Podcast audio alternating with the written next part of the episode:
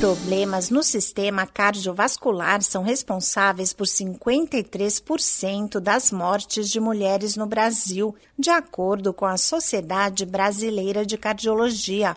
Uma causa importante é a rotina intensa enfrentada pela população feminina e que se intensificou nos últimos anos com a pandemia. As sobrecargas física e emocional também estão relacionadas ao aumento de casos de uma miocardiopatia chamada de síndrome de Takotsubo ou síndrome do coração partido.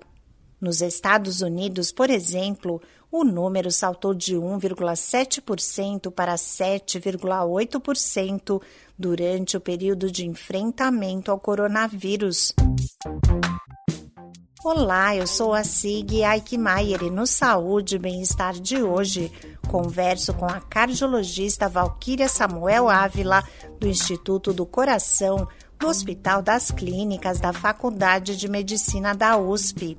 A médica explica que a síndrome de Takotsubo é uma miocardiopatia causada principalmente pelo estresse. Ela é uma doença que é muito ligada ao sistema nervoso central porque é, existe uma conexão neurológica do sistema nervoso central com o coração.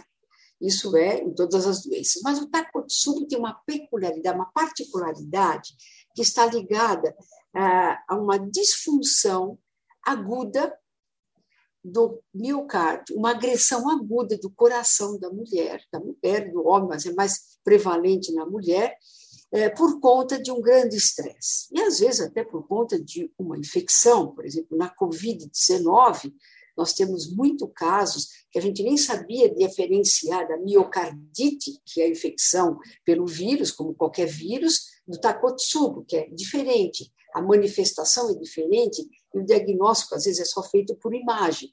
Mas, na verdade, está muito ligado a um estresse muito grande, por exemplo, a perda de um emprego, um divórcio, eh, a perda de um ente querido. Os sintomas da chamada síndrome do coração partido podem ser similares aos de um infarto, entre eles dor intensa no peito, sudorese e palidez. É importante que o atendimento seja rápido para evitar que a doença evolua para quadros mais graves, alerta a cardiologista Valquíria Samuel Ávila. Existe, então, chamado um atordoamento do miocárdio, que fica assim com uma perda grande de função, função de bomba, e com isso leva à insuficiência cardíaca aguda. Em alguns casos, leva o chamado choque cardiogênico e a fatalidade.